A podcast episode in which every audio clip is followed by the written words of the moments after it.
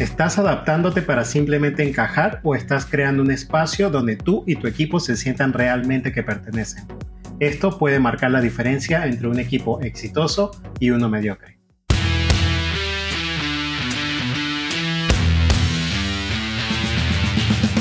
Bienvenidos a Líderes Agilistas, un espacio dedicado a hacer crecer a líderes en un mundo de constante cambio, porque cuando el líder crece, todos ganamos. En cada episodio entregamos valor que puedes multiplicar en tu equipo, en tu empresa y en tu vida. Sin más preámbulos, comenzamos.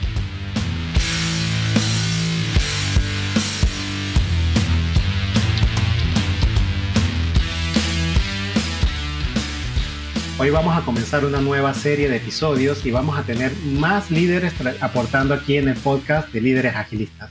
El día de hoy tenemos con nosotros a Bernabé Reynosa, una de las grandes líderes de nuestro equipo y tengo la suerte de decir que mi compañera de vida. Bienvenida, Bernabé, al podcast de Líderes Agilistas. Bueno, primero que nada, pues muchísimas gracias por invitarme a estar acá. Es un espacio este, que hemos venido construyendo de todos los líderes de líderes agilistas y bueno, hoy me toca a mí participar. Un gusto de estar aquí. Bueno, pues comencemos a, a hacer, no sé, contenidos que les sirvan a las personas acá demos valor a todos esos líderes que nos escuchen. Sí, recordando un poco lo cual es nuestro verdadero propósito con esto es aumentar el liderazgo en Latinoamérica porque todo crece y cae por el liderazgo. Pero el día de hoy vamos a hablar de un tema muy interesante, que es la diferencia entre pertenecer y encajar. Yo creo que un elemento muy importante para todos los equipos de trabajo. Y para empezar, cuando llegamos en el cambio cultural al migrar hacia México, un nuevo país que nos recibió muy bien, ocurrió una situación muy interesante sobre esto de pertenecer y encajar. Cuéntanos un poco cómo fue. Bueno, sí, no, no va en el ámbito profesional, pero en el ámbito personal y, fue una experiencia pues muy distinta porque el cambio cultural entonces también te pasan esas situaciones, ¿no? Que tratas de encajar porque estás llegando a un nuevo ambiente. Y me pasó el Día de las Madres. En Venezuela el Día de las Madres es algo muy típico de hacer cosas con tu hijo en un acto donde tu hijo se prepara y te prepara algo y tú vas y lo ves. Y aquí fue totalmente diferente. Aquí fue un desayuno donde las mamás iban, los hijos no estaban por ningún lugar y fue muy extraño. Aparte de que me tocó ir, en ese momento estaba eh, trabajando para una empresa, salgo de allí, pues estaba en jeans, en zapatos deportivos y cuando llego, resulta que las mamás estaban de peluquería, ¿no? Estaban súper arregladas, estaban... Y yo dije, wow, me sentí súper fuera de lugar y fue tanto así que me senté en la mesa más lejana, porque fui con otra compañera, también venezolana, que las dos salimos del mismo lugar, y nos sentimos como avergonzadas de estar en ese lugar porque simplemente no encajábamos, ¿no? Y como para no ir en contra de lo que estaba sucediendo, nos sentamos en el lugar más alejado, pues no pudimos disfrutar como tal de la, de la reunión porque no nos sentíamos parte de, ¿no? O sea, estábamos ahí tratando como de encajar con las mamás de las mesas, metiendo nuestros jeans debajo del mantel de las mesas porque todas andaban súper este, arregladas y nosotras pues salíamos a la oficina. Entonces, esa situación, no llegamos a, hacer algo que no éramos o convertirnos en algo que no éramos, pero sí nos sentimos muy incómodos en no poder ser aceptadas o no ser parte de, ¿no? Aparte que el cambio cultural, cantaban canciones que no conocíamos. Entonces, fue una situación que yo dije, ¿qué hago? O, o me obligo o mejor me quedo. Entonces, tratar de encajar pues donde no perteneces no te sientes que perteneces. Pero sí hay un cambio de comportamiento alrededor de todo eso, porque el hecho de tratar de ocultar tu ropa debajo de la mantel de la mesa ya es un cambio del comportamiento. Y esto nos pasa mucho en los equipos, porque tratamos de ocultar quiénes somos, cómo somos, cómo estamos vestidos, para tratar de encajar en el grupo social. Porque el grupo social te mira un poco extraño, porque te dices, no puedo llegar en jeans a un lugar donde todo el mundo está vestido de gala o no puedo llegar con mis hijos a celebrar el Día de la Madre porque no se acostumbra en el lugar nuevo donde estoy. Y esto puede pasar mucho con los nuevos miembros de un equipo que llegan a una cultura organizacional y lamentablemente las personas entran a esa cultura sin un acompañamiento de los líderes. No se les explica cuál es el comportamiento que deberíamos esperar o incluso algo mejor, que son libres de ser como son y no tienen que ocultar el bullín debajo de la mesa, ¿no? Sí, bueno, un poco, un poco con estos temas cuando a veces llegamos y no, no sabemos lo que tú dices, no sabes si estás tratando de encajar y te estás traicionando a ti mismo o que estás tratando de pertenecer. Este, yo creo que antes de, de como dirigirnos, los ejemplos están buenísimos, pero realmente, ¿qué significa el encajar, no? O sea, como tú dices, bueno, yo traté de, disimular mis genes, ¿no? Pero que estaba traicionando mi forma de ser o estaba ocultando o sintiéndome incómoda y no pudiendo ser yo misma porque no encajaba, ¿no? Entonces, ahí una vez me comentaste de esta señora que hace unas charlas magníficas, eh, no me acuerdo el nombre, pero ahí tú lo mencionas, que ella hace mención de estos temas porque los trata muy bien, ¿no? O sea, ¿qué diferencia hay entre esos dos conceptos? Sí, claro, estamos hablando de la investigadora o la gran investigadora de la Universidad de Houston en Estados Unidos, Brené Brown, que habla un poco sobre esto. Yo diría que es una de las voces más importantes en esta discusión sobre encajar, pertenecer, la vulnerabilidad. Y ella tiene una definición que me voy a atrever a leer acá, que dice, evaluar una situación y convertirse en quien necesitas para ser aceptado, es decir, no ser tú mismo, eso es ser aceptado y encajar mientras que pertenecer, según ella, es mostrarte y ser visto por lo que eres realmente. Y esta definición es muy interesante porque en el momento que cambias tu forma de ser, en que te traicionas a ti, eso es un sentido de aceptación. Y yo creo que la clave está aquí, es que terminas traicionándote quién eres tú. Mientras que pertenecer es ser tú mismo. De hecho, me acabo de recordar de una de un episodio animado de Pixar, no sé si lo recuerdas, de una bolita de estambre, toda colorida, muy bonita. De hecho, vamos a dejar a los escuchas el video, el enlace al video en las notas del programa. Los invito a que vayan a líderesagilistas.com porque allí van a poder ver este video. Es espectacular, un pequeño corto de Pixar donde hay una bolita de estambre que entra a un mundo corporativo todo gris, lleno de trajes, al punto que la bolita se teje a sí misma, y no quiero seguir spoileando el episodio para que lo vean, pero realmente es esa diferencia entre lo que es traicionarte a ti, cambiar lo que tú eres para poder encajar en un grupo social. Y yo creo que la clave está allí, porque encajar está bien, no puedes ir en jeans a una fiesta de gala. Eso, digamos, es parte del comportamiento esperado cultural de donde estás. Pero en el momento que traicionas a tu ser, es donde está la clave alrededor de esta conversación. Entonces, Berna, ¿por qué esto es importante para nosotros como líderes y en los equipos de trabajo? Bueno, fíjate que en ese, en el mundo ya cuando vas a tu trabajo y sucede eso, pues allí cuando como líder no estás atento a esa situación, tanto tú como líder dentro de tu ambiente y que, que tienes que vigilar o tienes que ser como el garante de que tu equipo crezca y que se sienta, vamos a decir, ameno como en casa para que no tengan que salir corriendo o tengan también, no tengan una seguridad allí de sentirse bien en ese equipo, pues tienes que estar muy pendiente de que la gente no quiera es encajar, sino sea parte de ese equipo. O sea, porque los resultados son muy diferentes cuando tú estás siendo como obligado a llevar como un estilo dentro de un equipo a cuando tú sientes que es como llegar a casa, pues, ¿no? Como te sientes parte de, como que cuando vas en, no sé, en pants bien cómodo y es un ambiente agradable porque te sientes identificado, porque ese, ese grupo o ese equipo te representa o tú estás representado en ese equipo, ¿no? Entonces, es muy importante como líder estar atento, tanto tú tratar de ser parte de y que tu equipo sea parte de cada uno de esos miembros, ¿no? Porque eso crea pues un ambiente laboral de crecimiento y no simplemente lo que hace es romper esa seguridad de cada persona y lo que termina es la persona pues o se traiciona a sí misma y se convierte en una sombra dentro del equipo o simplemente se tiene que ir porque tiene que elegir. Y, y otro punto importante que yo sumaría en eso es que el hecho de pertenecer siendo tú mismo requiere de que haya una aceptación del resto del equipo para que tú puedas ser tú mismo y se refleja en los resultados. Porque como equipo tenemos que aceptar a las personas como son, con sus cosas buenas y sus cosas malas, digamos, mientras no salga de, ese aspecto en que no le haga daño al equipo, porque tampoco es que puede hacer lo que tú quieras y hacerle daño al equipo, como líderes debemos cuidar eso, pero aceptar las distintas perspectivas en base a, a lo que cada persona es en esencia incrementa la innovación, porque de ahí vienen nuevas ideas de mundos que estaban desconectados y se comienzan a conectar. Por ejemplo, podemos trabajar con personas de otro país, personas de distinto género, personas de distinta cultura, de, digo, cultura urbana, ¿no? Por ejemplo, los chicos que montan patinetas contra los empresarios, banqueros y todo lo demás, porque pueden unir ideas distintas y de ahí se genera la verdadera innovación. Yo creo que el sentido de pertenencia es algo que como líderes debemos cuidar porque lo hace realmente relevante. De hecho, entrando ya en materia, hablando sobre algunos argumentos de por qué esto es importante, quiero iniciar con el argumento de que el ambiente modela el comportamiento. Y esto me hace recordar al metro de Caracas, del país donde venimos en los años 80, que fue un caso de estudio porque la gente, en el momento que entraba en las instalaciones del metro, cambiaba su comportamiento.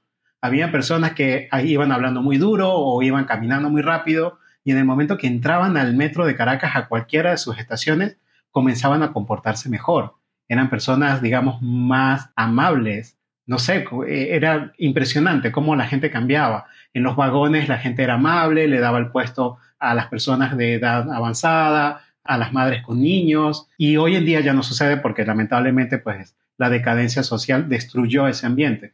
Pero también pasa en nuestros ambientes, ¿no, Berna? Que no te ha pasado de que entras a algún lugar y te adaptas al comportamiento según el ambiente que está alrededor. Sí, es así. Fíjate que hace poco este, que estábamos viendo diferentes espacios de, trabajo, habían espacios muy rígidos donde tú entrabas e inmediatamente decías, oye, hay que hablar suave, eh, no podemos hacer mucho ruido.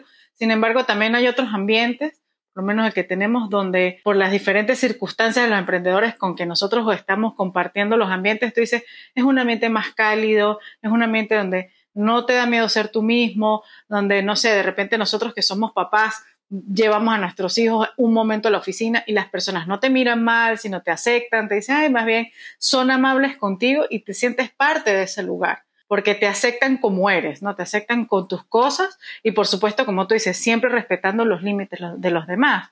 Pero si entras a un ambiente, aparte que te hace sentir bien, en este caso, el ejemplo que está dando el Metro de Caracas, era un ambiente que estaba limpio, que estaba fuera de bullicio, que hacía que las cosas funcionaran mejor, pues la gente se adaptaba y se adaptaba de una manera amable y de una manera, vamos a decir, fluida. No te sentías obligado a hacer silencio sino que el mismo ambiente te empujaba de manera amable, pues a ser cooperativo, a mantener ese ambiente entre todos para que todo funcionara de manera respetuosa. De hecho, esto apoya un pensamiento que dice que el terreno, el lugar donde estás, la cultura, es el terreno que debe ser fértil para que puedas crecer como equipo, para que puedas crecer como persona. El ambiente es el terreno donde tú como una plantita puedes germinar o puedes morir, porque el ambiente no tiene los nutrientes suficientes. Y esto me lleva al segundo punto que vamos a tratar hoy, que es la traición personal. Es como una consecuencia negativa en base a cuando tu comportamiento es adaptado, pero traicionándote a ti mismo. Me habías comentado sobre una historia que, te pasó en tus inicios de tu carrera profesional, que yo creo que va muy encajada sobre esto. Contemos esto a los que nos escuchan. Sí, bueno, fíjate, eso fue hace bastantes años atrás, pero fue un poco el tema de que, tú dices, bueno, había un ambiente, porque va, uno, uno es consecuencia de otro, vamos a decir, todos están entrelazados, donde había un equipo, aparte que éramos ingenieros recién, recién graduados, que quieres comerte el mundo, que tienes muchas ideas innovadoras, que vienes, vienes con ganas de, y pues éramos compañeros muy proactivos y queríamos mejorar los procesos que habían dentro de este, de este lugar que estábamos trabajando, pero siempre, siempre había una negativa. No, que vamos a automatizar este proceso. No. nosotros, pero si estamos gastando un montón de tiempo llenando Excel y tenemos cuatro ingenieros aquí, ¿por qué no aprovechamos ese talento y hacemos cosas más grandes y ocupamos estas mentes en generar pues mejores resultados? Y siempre había una negativa, ¿no? llegó un momento que el equipo se bajó y nos convertimos, ¿sabes?, en ese trabajador que cumple lo, que le pide y si hace menos no pasa nada, pero llegó al punto que ya nadie pudo ir en contra de, o sea, apegarse a eso porque iba en contra de los principios de cada uno. Y simplemente el equipo se rompió y todo el mundo renunció. Quedaron como dos o tres que, bueno, cada quien tenía en ese momento su, su momento de vida. Pero cuando nos empezamos a dar cuenta que nos empezamos a convertir en el típico trabajador que no quiere dar más y si pasa algo no le importa y así como Pedro Picapiedra que suena la campana y sales corriendo y si quedó ahí eso terminado o no, este, no te importa. Entonces empezamos a traicionarnos nosotros mismos porque nos estamos convirtiendo en algo que no queríamos. Entonces, ¿qué, ¿qué sucedió a la final? Nada, a la final se rompió el equipo y cada quien pues tomó un camino diferente, donde estaba buscando lo que realmente necesitaba y donde se sintiera realmente que pertenecía a. Entonces, el peligro de traicionarte a ti mismo dentro de un equipo de trabajo, yo creo que tiene dos consecuencias enormes. Uno, como persona, vas destruyendo tu identidad.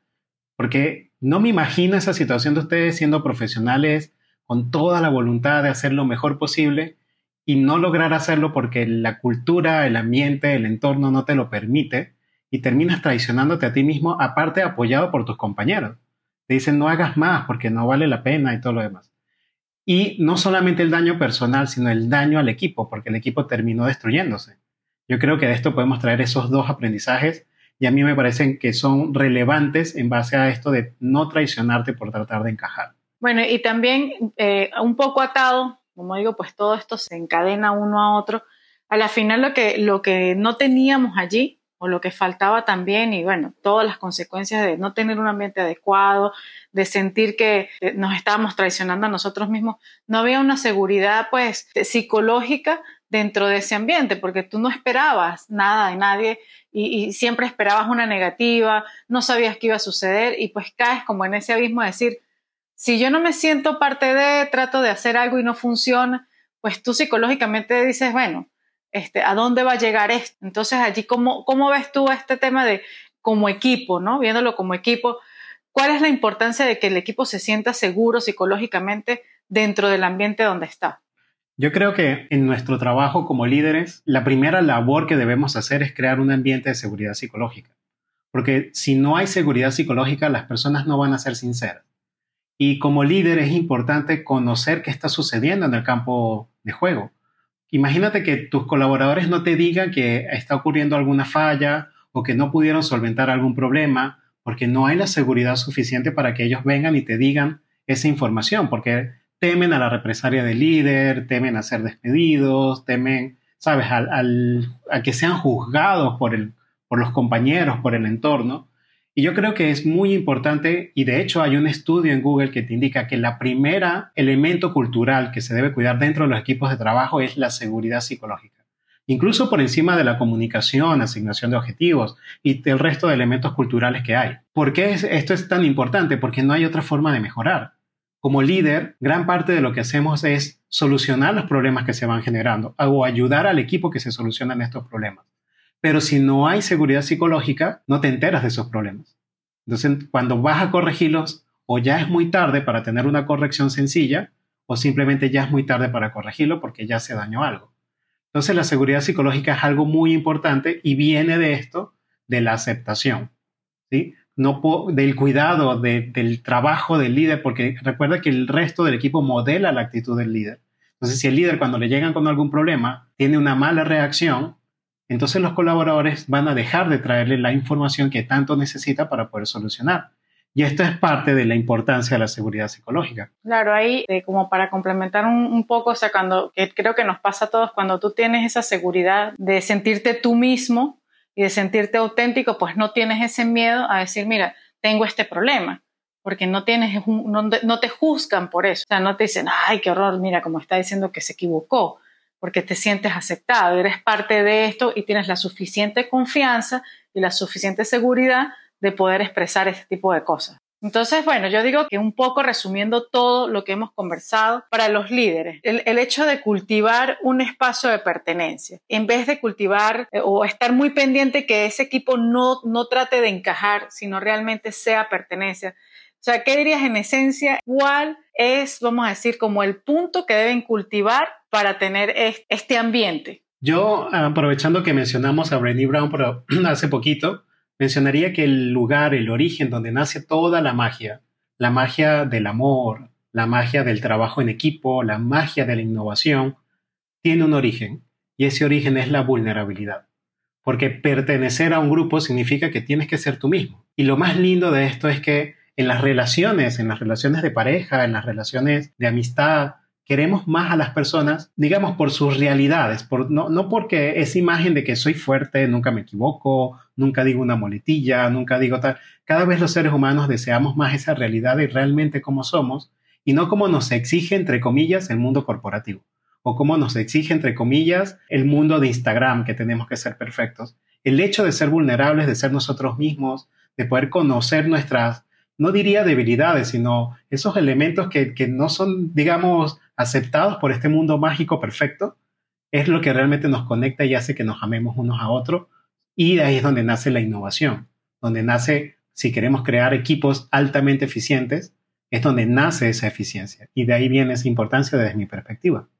Ahí yo le sumaría algo importante de que también creo que suman los equipos cuando este miembro del equipo se hace vulnerable, se hace sincero, se hace auténtico, es por parte también tanto del líder que tiene que modelar el hecho de reconocer, ¿no? El hecho de que tú reconozcas el trabajo que está haciendo ah, y el hecho de que se equivoque y lo diga es un trabajo que está haciendo grandísimo. Entonces el reconocer y alentar ese tipo de comportamientos dentro del equipo también hace que la persona sienta que pertenece, porque tú le estás dando el valor que da ese miembro del equipo y los demás también van a decir, wow, mira, este líder sí ve lo que nosotros hacemos, si se fijan en lo que nosotros hacemos. Entonces, te hace, hace sentir a ese miembro del equipo y el equipo completo en conjunto, porque todo eso se contagia, en que realmente lo que están haciendo es importante y contribuye al crecimiento de lo que estén alcanzando. Entonces tú dices, tengo que reconocer a mi equipo, o sea, aparte, aparte de hacer un ambiente donde la persona sienta que es parte de,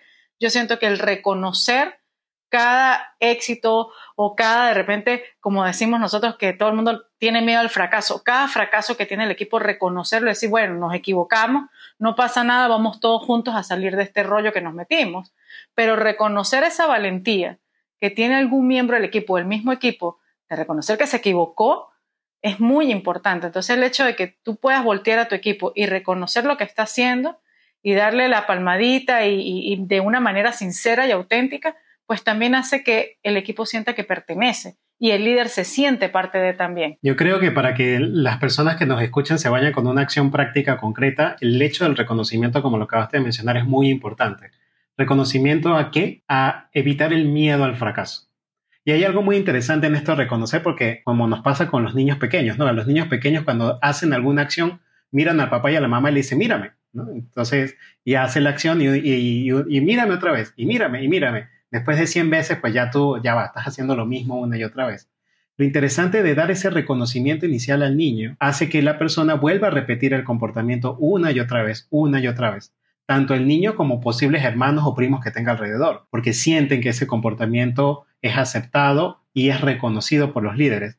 Por lo tanto, yo creo que es importante ese trabajo de reconocer a nuestros equipos, en especial en evitar el miedo al fracaso. Culturalmente en Latinoamérica tenemos como esa adversión al fracaso, en otras culturas no tanto, por lo menos en Estados Unidos los empresarios hacen alarde cada vez que tienen un fracaso, para ellos como, como una bandera de éxito en lugar de una bandera a ocultar. Bueno, mira, yo creo que, que para el hecho de la pertenencia, el líder tiene que ser muy consciente de aceptar, eh, de tener una aceptación y, el respeto, ¿no? O sea, por supuesto, cada quien pues tiene hasta donde empiezan los derechos de, los deberes del uno, empiezan los derechos de los, o sea, sin romper esos límites, tener la aceptación y el respeto para que las personas puedan ser auténticas y sentirse parte de, que sientan que ese equipo, hay parte de su ser representado en ese equipo. ¿Y cómo podemos lograr eso? Pues mirar a nuestro equipo y ver lo que está logrando, ¿no? Y reconocerlo por lo que está sucediendo. Sean de repente logros o sean de repente, como decimos, fracasos. Mucha gente le da miedo la palabra fracaso, pero sí, los fracasos también hay que reconocerlos y, decir, vamos a aprender. ¿Qué aprendemos? Como me dijeron a mí, no hay error o no, nadie sale perdiendo. ¿Qué aprendemos de esto, no? Entonces yo creo que eso es un punto muy importante para que la gente se, sea, se sienta parte de y no tenga que hacer cosas para encajar, porque no, no estamos, no ponemos un comportamiento ideal para que todos se comporten de la misma manera. Hay que modelar un comportamiento, hay que modelar los valores que tiene para que ellos se sientan identificados y también tienes que ver que los valores que tenga tu equipo pues también vayan con el valor que debe tener, o sea, que todos tengan como un mismo lenguaje, ¿no? Eso desde el punto de vista de las vivencias que hemos tenido. Para cerrar el programa, pudiésemos decir que lograr una verdadera pertenencia en un equipo de trabajo inicia por el comportamiento del líder. El líder es quien debe, tiene la responsabilidad de crear ese ambiente de pertenencia y no de que las personas encaje a lo que el líder espera.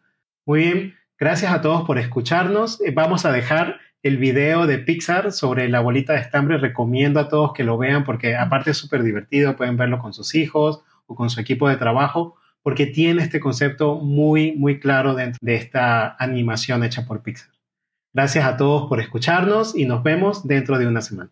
Muchísimas gracias a todos y bueno, un placer eh, hoy acompañarlos y espero que los acompañe en otros episodios más.